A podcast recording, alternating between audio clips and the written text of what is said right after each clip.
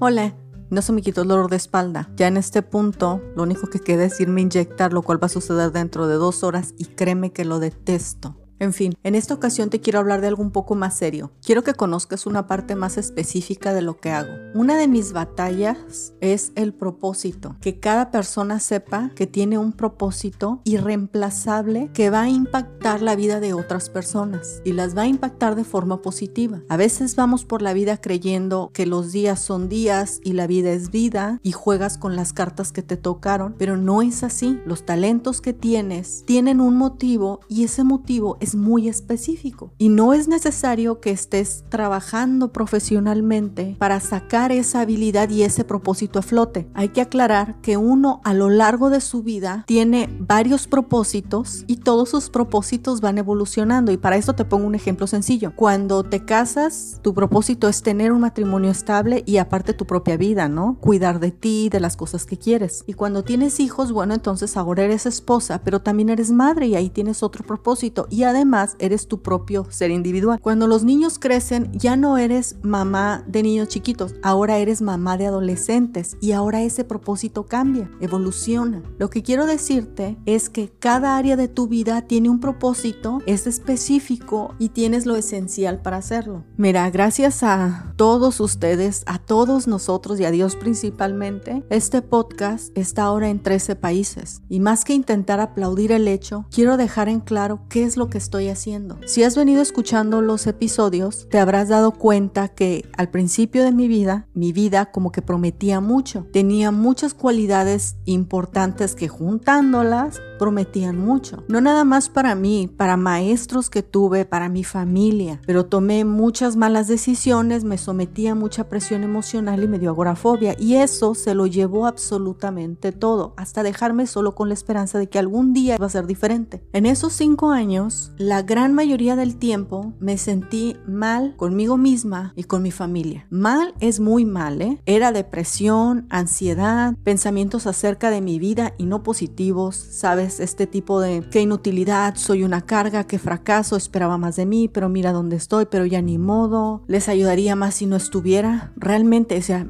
es, es difícil decirlo en voz alta, pero era lo que pensaba. Y nada, nada en ese tiempo yo veía que me contradijera. Sin embargo, sé 100% certeza absoluta de que ese pensamiento estaba equivocado, que esas circunstancias son difíciles de llevar, ansiedad, suma preocupación, agorafobia, cualquier fobia, problemas de autoestima. Esas son cosas que son complicadas de llevar y no todos tenemos el mismo carácter. Hay personas que pueden salir adelante de cosas difíciles con mucha facilidad y hay personas que no. Hay personas que necesitan más y ni modo, así es. Dentro de ese tiempo siempre se mantuvo vivo en mi corazón la esperanza certera de que algún día iba a ser diferente. En este momento no era diferente, no sabía yo cuándo iba a ser diferente, pero algún día iba a ser diferente. Y ahora es diferente y tiene muchos años que eso es diferente. Lo que hago con este podcast es identificar las cosas que a mí me han detenido y que detienen a muchas personas. Las batallas internas, la forma de pensar, las perspectivas incorrectas, aquellos hábitos. Hay que dejar muy en claro que no somos robots ni somos máquina. No vamos a actuar perfectamente ni voy a llenar una y luego la voy a cumplir al pie de la letra. Cada quien hace su mayor esfuerzo porque también debemos de disfrutar esta vida. De hecho, eso es lo primero. Debes de disfrutar la vida que estás llevando. Con todo lo que tienes ahorita, la familia, poca o mucha, un trabajo, dinero salud. Esta es mi pequeña lucha para que si alguien se siente en desesperanza o en conflicto, sepa que no es la única persona, se puede haber estado ahí y salir de ahí y salir completamente, que los sueños mientras los mantengas en tu corazón, mientras tengas alguna idea de cómo llegar a ellos, aunque sean un pequeño cambio, esos sueños van a seguir vivos. Y mientras sigan vivos, existe una gran posibilidad de que se hagan realidad. No importa la vida ahorita cómo se vea. Uno puede ver un gusano caminando y no saber que en unos días será una mariposa. No importa lo que veas. Todos tenemos un propósito. Tú tienes un propósito. Tu vida es importante. Las decisiones que tomas son importantes. Aprender a disfrutar la vida es importante